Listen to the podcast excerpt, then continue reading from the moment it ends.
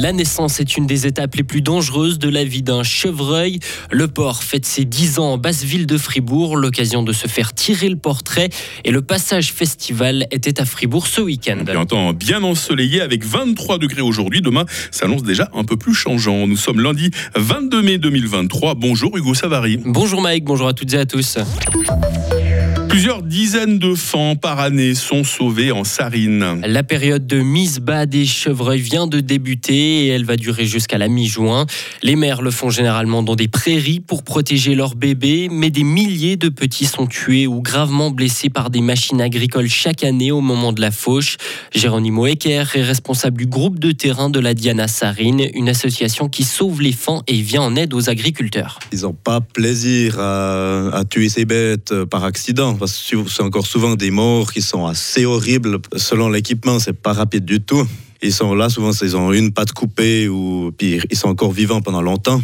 Ensuite, ben, il y a aussi l'autre part, c'est le fourrage qui est foutu, qu'on ne peut pas conserver, qui est plus propre à la consommation pour le bétail. Donc ça apporte aussi un réel risque sanitaire pour l'élevage. La Diana Sarine intervient gratuitement grâce à ses bénévoles et vous pouvez les contacter par téléphone un ou deux jours avant la fauche. Neuf conseillers fédéraux seraient plus efficaces que sept, c'est ce qu'explique l'ancien conseiller fédéral Adolphe Huggy dans la Neue Zürcher Zeitung. La Suisse ne doit pas penser qu'elle a le meilleur système au monde selon l'ancien ministre UDC et autre proposition d'Adolphe Huggy, élire un président pour trois ou quatre ans. À l'étranger, nouveau rebondissement concernant la capture de Bakhmut en Ukraine. L'armée ukrainienne a affirmé hier soir mener des contre-attaques dans la ville et ses environs. Samedi, pourtant, les forces russes de Wagner et le ministère russe de la Défense avaient assuré contrôler totalement la ville. Une information qu'avait par la suite démenti le président ukrainien Volodymyr Zelensky. C'est une nouvelle provocation en Israël. Les États-Unis ont dénoncé la visite d'un ministre israélien sur l'esplanade des mosquées à Jérusalem. Et le ministre dont on parle, c'est Itamar Ben-Gvir, une figure de l'extrême droite dans le pays. Accompagné de policiers, aucun heure n'a été recensé. Cette visite intervient quelques jours après des commémorations de la réunification de la ville de Jérusalem en 1967. La célèbre fontaine de Trévi à Rome a vu son eau tourner au noir. Des militants écologistes sont à l'origine de ce changement de couleur. Ils ont affirmé que la mort de 14 personnes dans les inondations du nord de l'Italie constituait un avertissement face au changement climatique. Des jardins, des concerts et une ambiance d'été en pleine basse ville, Hugo. Le bar-restaurant du port à Fribourg fête cette année ses 10 ans. Un anniversaire que les tenanciers ont choisi de fêter avec une exposition photographique des événements et de la routine de l'établissement. Chaque image retrace un souvenir, une anecdote. Petit coup d'œil sur les photos de l'exposition avec une de ses photographes, Valentine Brodard. Nous en avons un qui, euh, habille en cuisinier. C'est pas sa tenue habituelle. C'est aussi, on pourrait appeler ça notre arroseur en chef, vu qu'il s'occupe euh, durant l'été. Nous avons des jardins en bac et euh, nous sommes obligés de les arroser.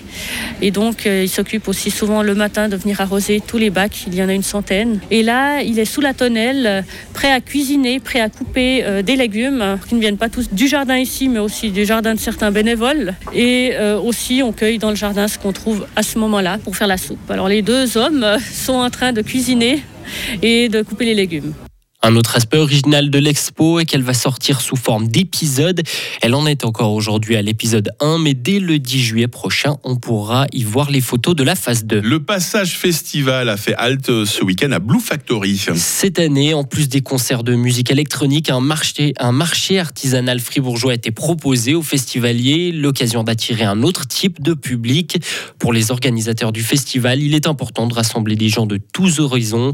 Maël Chenot, responsable de la communication Plus c'est varié, plus on est content. Et euh, je crois que l'objectif, en tout cas pour cette année, c'était plutôt d'élargir le spectre, donc aller un peu plus loin que Fribourg, aller toucher les gens des autres villes pour qu'ils connaissent le, projet puis qu'ils viennent, qu'ils se déplacent.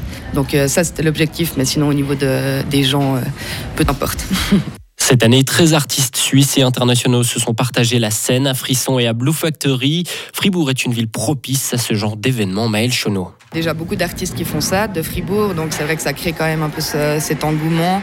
Euh, il y avait des clubs dédiés à ça, par exemple le Mouton Noir euh, à l'époque, enfin à l'époque il y a quelques années, qui a quand même créé un peu cette scène euh, underground et électro. Et du coup, je pense que en tout cas, les, intérêts des gens euh, gravitent un peu là autour et puis euh, ils répondent présents aux, aux soirées électro.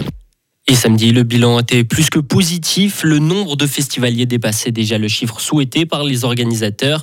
700 personnes avaient fait le déplacement durant la journée à Blue Factory et venaient danser le soir à Frisson. Merci Hugo Savary. Vous faites partie des gens qui dansent le soir à Frisson, un petit peu quand même. hein. De temps en temps, ça fait un petit moment que j'y étais plus, mais oui, oui, de temps en temps. La valse de l'actualité continue dans moins de 30 minutes sur Radio Fribourg. Retrouvez toute l'info sur frappe et frappe.ch.